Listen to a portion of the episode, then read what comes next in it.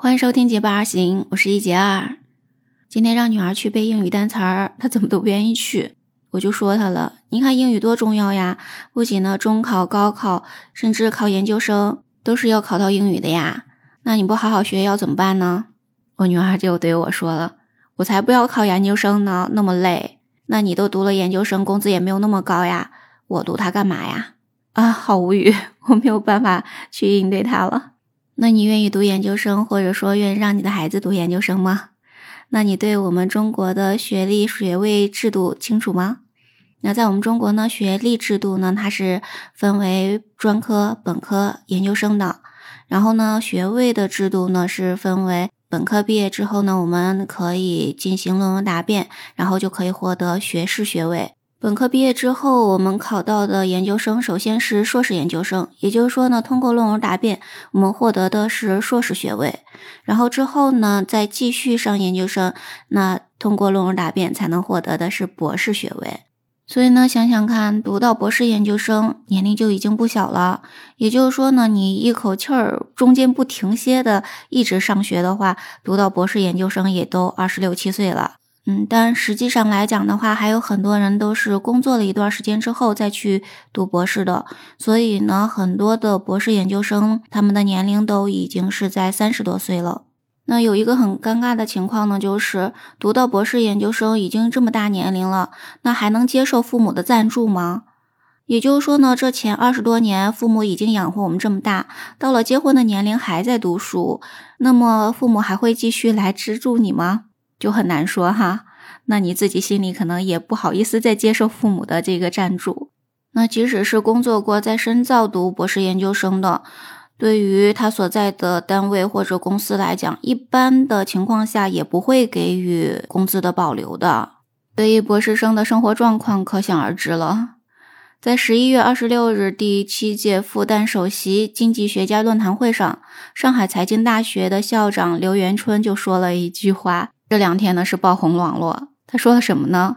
他说，在我们中国有四十万博士生像乞丐一样在做着研究工作，他们每个月的收入仅有三千多元，所以建议增加十万块钱，使他们每个月收入能够达到一万块钱，这样就可以把博士生培养成顶级人才，同时也能正常致富。他的这个话里面，你应该可以感受到博士研究生确实呢生活窘迫的这个状况哈。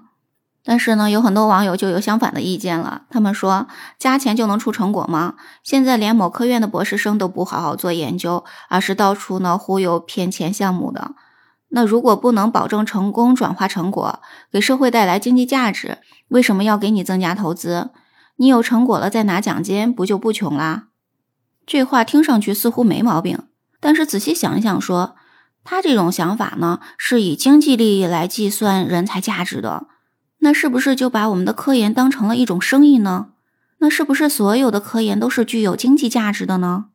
我们可以打一个比方，比如说呢，我们前两天神舟十五号载人飞船发射取得了圆满的成功，这可以说呢，标志着我们中国空间站关键技术验证和建造阶段规划的十二次发射任务全部圆满完成，所以呢，可以说是我们中国的航天梦又前进了一大步。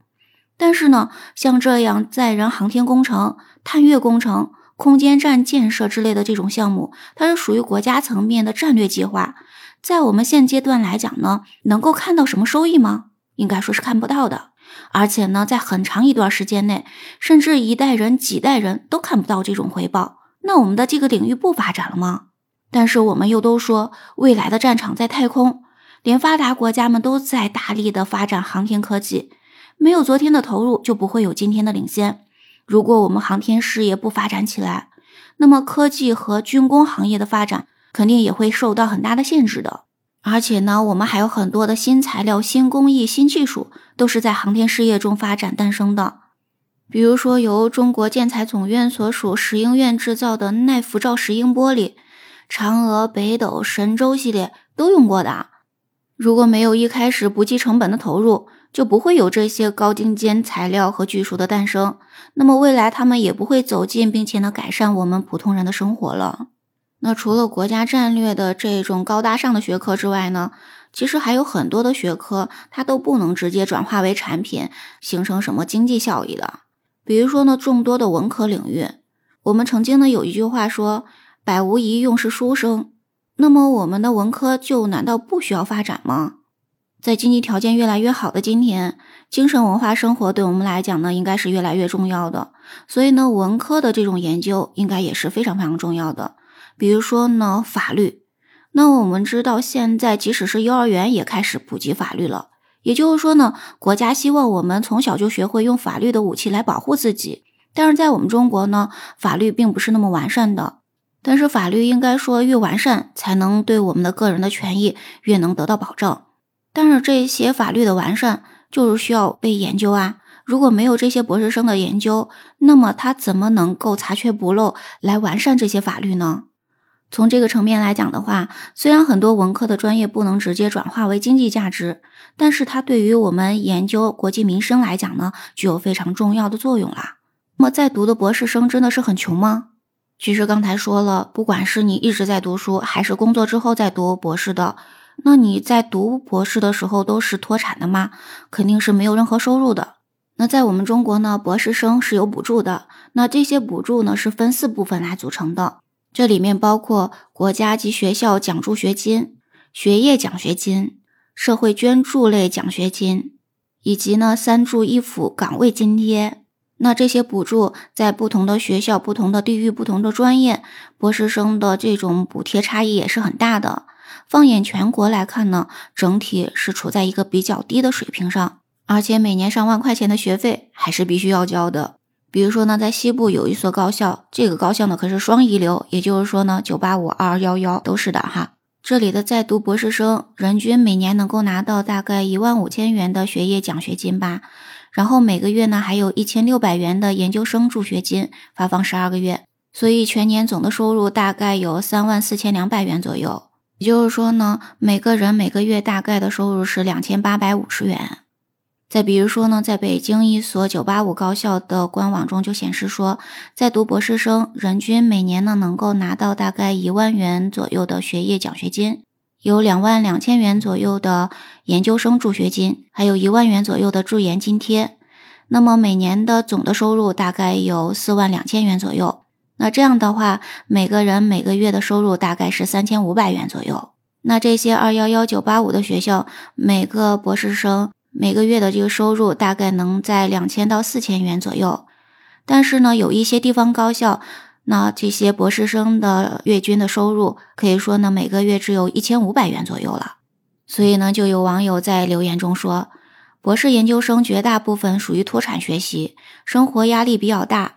有些学校只发国家给的每年的一万两千元的助学金，而且呢，学业奖学金占比从原来的百分之七十调整到现在只有百分之六十。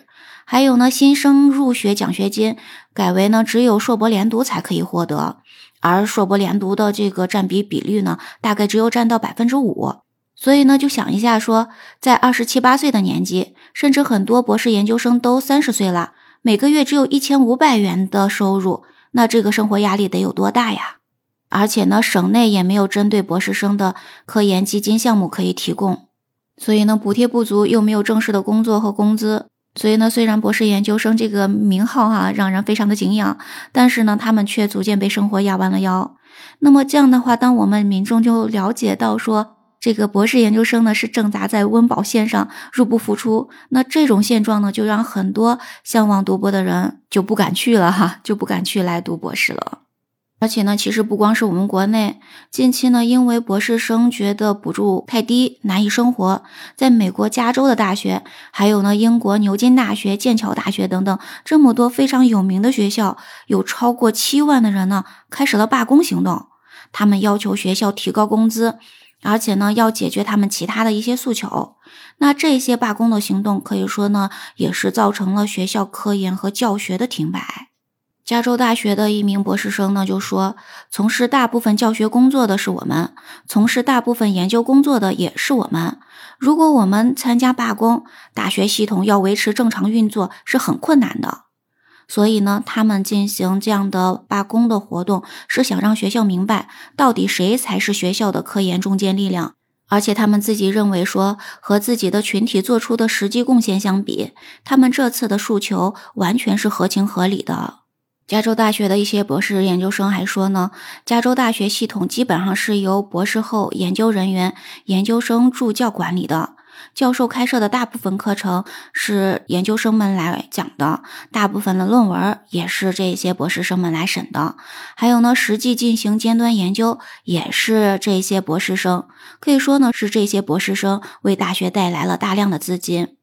所以呢，对他们来讲呢，他们的要求只是占了加州大学年度预算的百分之三。对于大学的支付能力来说，这根本不是什么大事儿了。